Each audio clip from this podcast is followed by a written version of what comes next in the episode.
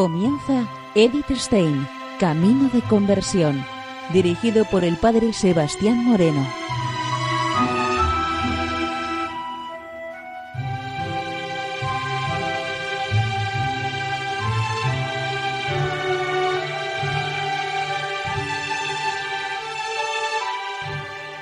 Muy buenos días, Señor de Dios. Seguimos conociendo en este día primero del año a Edith Stein, Camino de Conversión.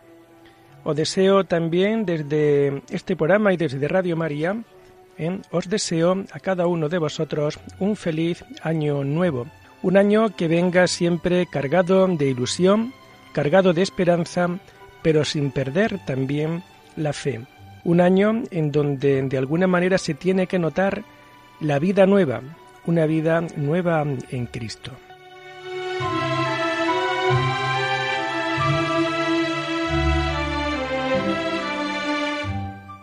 Nos comenta Edith Stein lo siguiente. Así es como el espíritu que ha infundido en un alma su amor facilitará a las otras almas amantes el modo misterioso de expresar dicho amor. El santo no quiere poner barreras a este impulso del espíritu. Por eso advierte que no hay para qué atarse ni a su propia interpretación. Después de leer sus comentarios, hemos de agradecerle sinceramente esta advertencia, porque el contraste entre el vuelo y entusiasmo poético místico del poema y el estilo tan diverso de su declaración es aquí mucho más profundo y notable que en la subida y en la noche. Tenemos aquí el polo opuesto de la llama, si bien ambos escritos cronológicamente e ideológicamente se acercan mucho. No sólo ocurre aquí lo que en los otros tratados anteriores, que el pensador y el maestro se hallan ante el poema como ante una realidad presentada y casi ajena. A ello ha contribuido en todo caso la distancia del tiempo. La mayor parte de las canciones datan de 1578 en Toledo, la primera versión de las declaraciones fue redactada en Granada en 1584. Además, se tiene la impresión de que, aparte del intento principal de descifrar y explicar con propósitos doctrinales el simbolismo del poema, actuaba alguna otra consideración. Parece como si detrás de sus hijos e hijas espirituales, para los que escribe en primer lugar, el santo tuviera presente otro público menos dispuesto y menos dócil. Ya cuando tratábamos de comprender y explicar la subida y la noche oscura, nos asaltaba la sospecha de que tal vez en la importante cuestión de los límites entre la vida propiamente mística y la de la gracia ordinaria, la explicación no era del todo ingenua, sino influenciada por la preocupación del ojo vigilante de la Inquisición y de la sospecha del iluminismo, a que se exponía de antemano todo lo místico. El cántico espiritual parece aún más influenciado por esta consideración y preocupación. Las modificaciones de la segunda redacción parecen estar esencialmente impuestas por ella.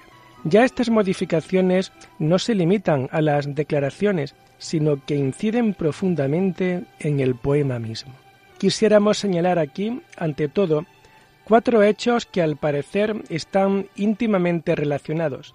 Primero, la segunda redacción contiene una estrofa o canción que faltaba originalmente. Cierto es que esta estrofa apareció ya en algunas ediciones impresas, que en lo demás salieron conformes a la primera redacción pero probablemente fue tomada de algún manuscrito de la segunda.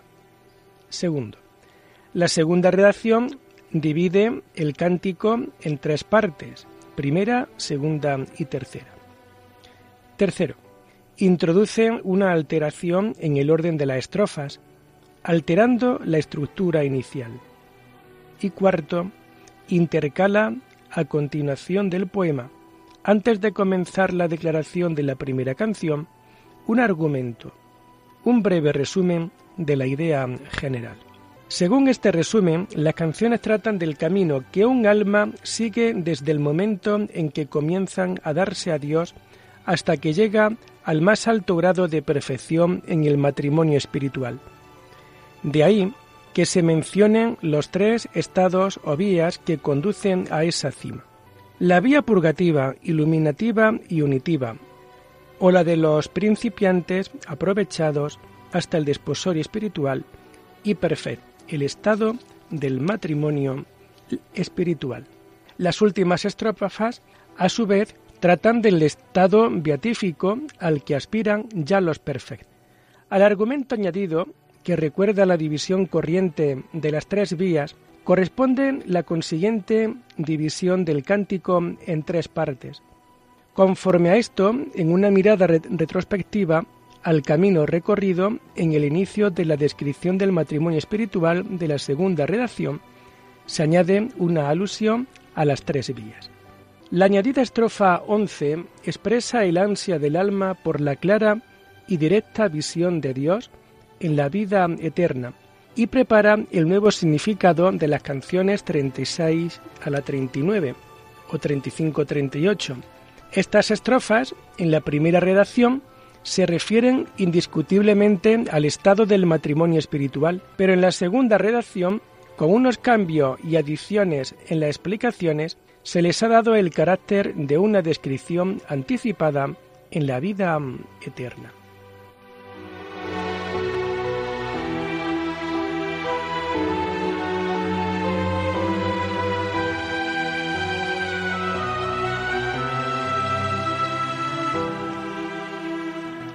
Todo esto indica la existencia de un propósito unitario en la segunda redacción, el de presentar el proceso místico de una forma la más tradicional y menos sospechosa posible, y de limitar el matrimonio espiritual al periodo más próximo a la última perfección y consumación del alma en la vida eterna. Pronto habremos de examinar si también la alteración en el orden de las estrofas obedece al mismo propósito. Si la reelaboración de las primeras declaraciones obedece a un intento de aclarar y precisar todo lo que pudiera infundir sospecha y ser malinterpretado, parece que esta precaución tampoco estuvo ausente la primera redacción. Ya en los prólogos de la subida y de la llama de amor, el santo hizo su habitual declaración de que en todo se sometía al juicio de la Iglesia y se remite además a la doctrina de la Sagrada Escritura. Pero aquí sucede de un modo más explícito. Asegura, al final del prólogo, que no afirmará cosa de suyo, ni se fiará de su propia experiencia, ni de lo que en otras almas haya conocido. Quiere más bien que todo vaya confirmado y declarado con textos de la Sagrada Escritura, al menos en lo que sea más difícil de entender. Pero, de hecho, en el cántico no siempre surgen las citas escriturísticas con la naturalidad que en la llama. En particular, los textos paralelos del Cantar de los Cantares. Frecuentemente dan la impresión de querer presentar la prueba de que ciertas expresiones atrevidas están fundadas en la Sagrada Escritura y que son usadas en el mismo sentido que hay. Finalmente, quizás este propósito extrínseco pueda explicar la innegable distancia en el tiempo que media entre el poema y su declaración, si bien a ello contribuyeron ciertamente otras circunstancias. Ya se ha indicado que este poema se distingue de los otros que el santo comentó en sus escritos por la abundancia y variedad de las imágenes. Los comentarios casi resultan aquí como un diccionario de este lenguaje de imágenes. En cierto sentido es obvio por la especificidad de muchas imágenes. Estas no guardan relación de unidad con lo que representan como los símbolos en sentido propio y estricto, como la noche o la llama. Naturalmente que existe cierta semejanza en algún punto de vista entre la imagen y lo representado por ella, y por eso existe una base objetiva para la relación simbólica. Pero esta base no basta para entender sin más el sentido de las imágenes. Es necesario aprender su lenguaje, el cual, además, en la elección de sus expresiones es mucho más arbitrario que el lenguaje natural de las palabras, si bien no tan arbitrario como un lenguaje literario o artístico, ni como un sistema de signos elegidos arbitrariamente. Esta libertad de elección y la mera relación objetiva traen como consecuencia que las imágenes no sean unívocas, sino que permiten varias interpretaciones. A la inversa, lo que ellas significan puede ser expresado de otras maneras, porque no se trata de una expresión necesaria. Con todas estas características hemos descrito lo que se llama una alegoría. Esta pertenece al gusto de la época, una característica de la poesía barroca. Juan conocía muy bien el arte poético de su tiempo y se dejó formar por ello. Así le resultaba como cosa natural el uso de estos medios artísticos y los manejó con maestría en la poesía. Pero cuando en sus comentarios va ensartando glosa tras glosa, dando muchas veces a una misma figura varias explicaciones diferentes, por ejemplo, en la segunda estrofa, los pastores se entienden como los deseos y afectos del alma, o como los ángeles, entonces se sale ya de lo que la alegoría como tal exige, y resulta un detrimento del efecto poético, destruyendo la unidad en una cantidad de particulares y subrayados de sugerencias raras y caprichosas de las imágenes. Detrás de esta acumulación de explicaciones, ¿no estará también el intento de precaver interpretaciones arriesgadas y peligrosas? El corazón del poeta se hubiera revelado más de una vez contra los procedimientos del comentarista. Su aseveración de que con su propia interpretación no pretendía poner límites a la inspiración del espíritu en el alma del, lector puede tomarse como una invitación a tenerse ante todo al poema.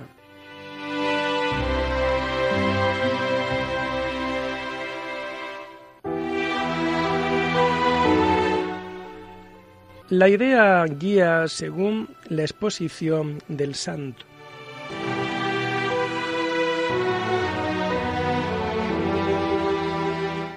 Nos comenta Edith Stein lo siguiente. Si dejamos actuar sobre nosotros libremente el cántico en su primera redacción, entonces se nos presenta como la expresión fiel de todo el camino místico.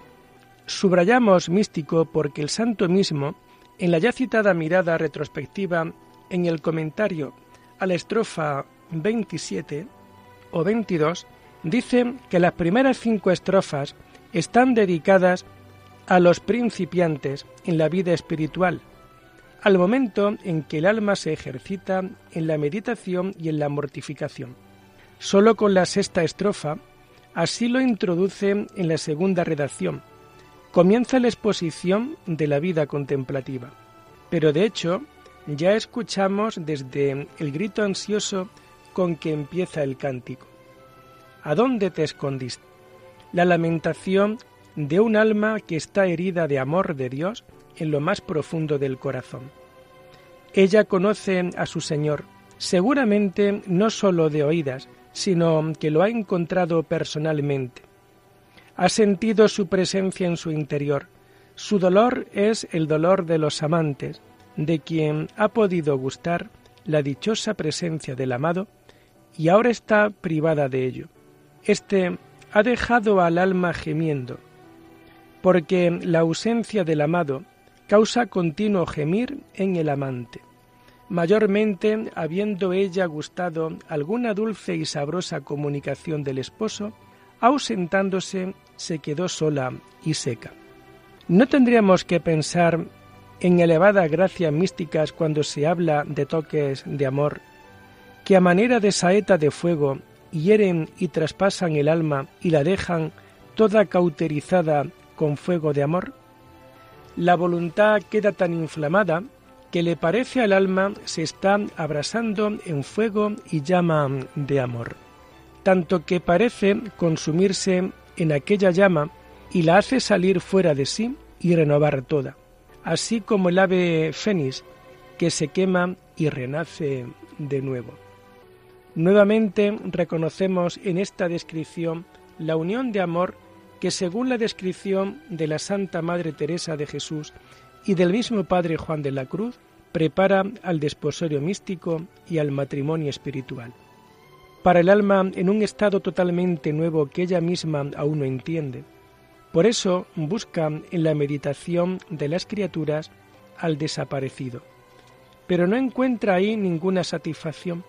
Esto la diferencia claramente de cualquier principiante en la vida espiritual, que en los habituales ejercicios de piedad encuentra gozo, porque no ha entrado aún en la noche de la contemplación. El alma que se ha ido tocada interiormente por Dios no puede encontrar descanso en nada que no sea Dios. En las heridas de amor no puede haber medicina sino de parte del que hirió. De ahí es que sale aquí corriendo, clamando tras su amado. Este salir tras Dios tiene lugar saliendo de todas las cosas, y saliendo de sí mismo por olvido de sí, lo cual se hace por el amor de Dios. El alma ya no puede hacer otra cosa sino amar a Dios y consumirse en ansias de contemplarlo. Y Dios no puede resistir largo tiempo a estas ansias. El amor que Él ha encendido le mueve a nuevas e inesperadas muestras de amor. De repente aparece y levanta al alma en vuelo impetuoso hacia sí. Esta descripción del desposorio espiritual, con sus raptos tan espantosos para el alma, que la sacan de su natural modo de ser, concuerda ciertamente con lo que hayamos descrito por la Santa Madre en las sextas moradas de su castillo interior. La débil naturaleza teme sucumbir y prorrumpe en un grito. Apártalos, amado. Los ojos tan deseados, pero esta súplica no va en serio. El alma más bien ansía ser desatada de las cadenas de esta vida para poder gozar de la cercanía beatificante. Pero todavía no le ha llegado la hora. El vuélvete, paloma, la llama a volver a su existencia terrena. De momento tiene que contentarse con lo que acá le puede ser dado, y esto es sobreabundante. Ahora comienzan los juegos de amor entre amante divino y el alma amada. Ya no necesita de las criaturas para encontrar el camino hacia el amado. Él mismo la visita una y otra vez y le va descubriendo más y más su hermosura. Todo lo atractivo de las criaturas la servirán ahora para cantar alabanzas a la hermosura divina y en la unión con su esposo celeste queda también ella enriquecida y colmada de dones, adornada de maravillosa gracia y fortaleza, toda engolfada en amor y en paz. Como participa de la vida de Dios, también se alegra del fuego de amor que Él enciende en otras almas. Ella misma es ahora introducida en la interior bodega, el santuario más escondido del amor, donde Dios mismo se le comunica y la transforma en sí. Toda rebosante de la felicidad inmensa de esta nueva vida divina, olvida todas las cosas del mundo, todo deseo de ellas desaparece, y como el amado la rodea de incomparable ternura, ella a su vez se entrega sin reservas, solo vive para su amado y está muerta para el mundo. En esta unión de amor florecen todas las virtudes. El alma reconoce, llena de felicidad, la hermosura celestial con la cual ella misma se encuentra ahora adornada, pero sabe que todas estas riquezas se las debe únicamente a la mirada de gracia en que le ha envuelto Dios y no quiere utilizar más que para contentar con ellas al dador. Hay que alejar todo lo que estorbe esta feliz vida de amor. El Señor mismo se preocupa de hacer desaparecer todo lo que sea obstáculo a la permanencia de esta unión, y así Él introducirá al alma en el huerto deseado, donde puede permanecer junto a Él en total paz, sin ser molestada en la más profunda soledad, la va introduciendo en los misterios escondidos de su sabiduría, encendiéndola en la llama del amor, y ningún ser creado se dará cuenta de nada de lo que Dios prepara al alma que Él ha escondido en sí para siempre.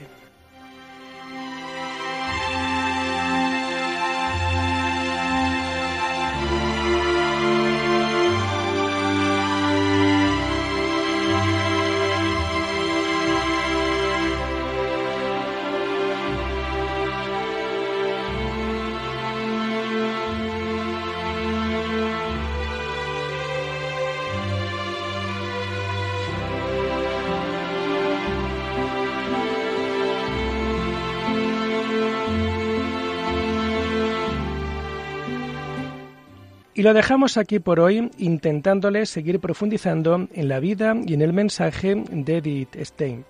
Hasta la próxima semana y que tengan todos un feliz año nuevo y que realmente la familia, la vida y el amor de Dios en vuestros corazones nos hagan dar testimonio de que Cristo vive y está presente dentro de nuestras vidas. Feliz año nuevo 2018 y que Dios les bendiga.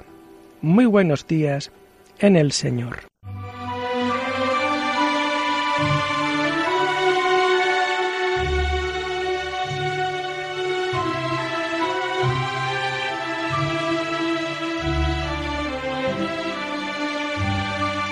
Han escuchado Edith Stein, Camino de Conversión, con el Padre Sebastián Moreno.